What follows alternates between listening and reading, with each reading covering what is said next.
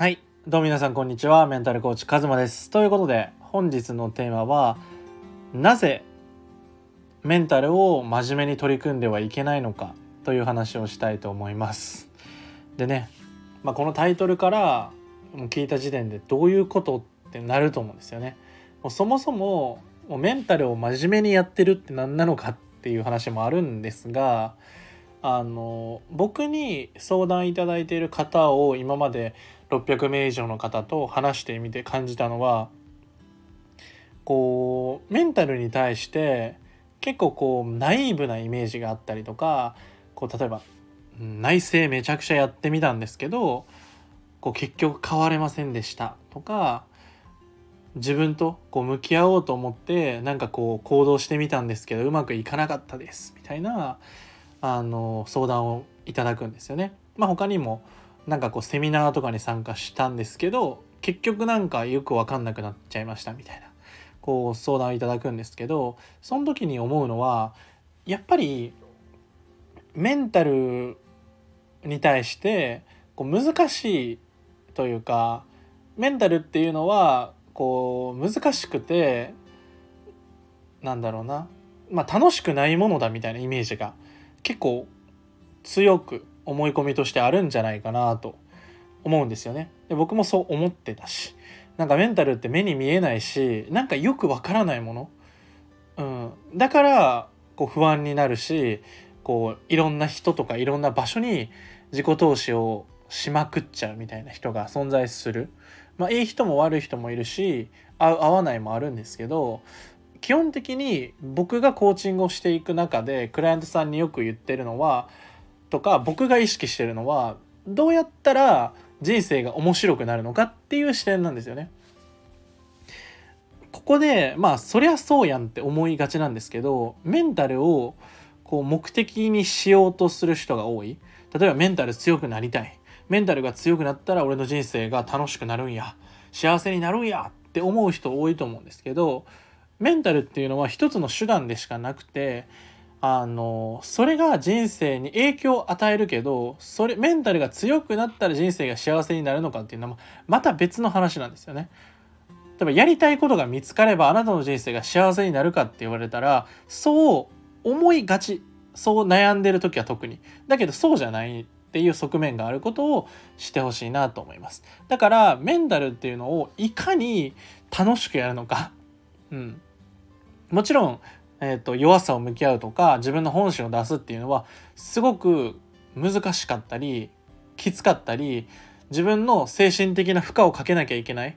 瞬間だからやっぱりこう何十年もこうその常識で生きてきたものから抜け出すっていうのはすごい負荷がかかったり涙が出てきたりとかこう感情がいろんな風になっちゃったりするんですよね。でもその瞬間を乗り越えたりとかそこを経験すると例えばその涙を流すっていう経験を経たらすごい楽になるんですよね。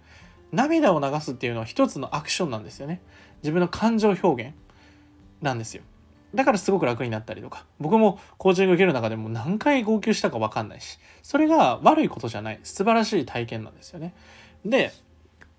メンタルっていうのを僕はどうかあなたが真面目に考えすぎない。自己肯定感を上げるとか自信をつけるっていうのはめちゃくちゃ楽しいことなんですよ。人生が楽しくなること。すげえポジティブなアクションなんですよそれって。うん、で今まであなたが何か悩んでたとしますメンタルで。でもそのメンタルが悩んでたっていうことの体験がきっとあなたには必要だったと思うし必要だったからこそこの僕の音声を聞いてくださってると思うんですよ。だからこう真面目にやらない？人生おもろくするために何をしていくのかっていうのは例えばちょっと今までの自分じゃ考えられないようなぶっ飛んだ挑戦をしてみるとか僕のクライアントの方だったらあの何か一歩踏み出して宣言してみるとかそれこそ毎日日本のやり取りをしたりとかあのちょっとずつこう自分の中で焦らないこう少しずつ積み上げていくっていう体験をしてもらったりとかそれこそ、まあ、名古屋にねあの会いに来てくださったんですよ今日もちょうど。でその子も初めて名古屋に一人で行きますっていうのでそれもすごいいい挑戦よねっていう。でもやっぱり僕たちって周りの目が気になってなんか例えばメンタルってこういうものだみたいなことを言う人多いじゃないですか。うん、やっぱりその方が伸びるしねなんかこういうやつは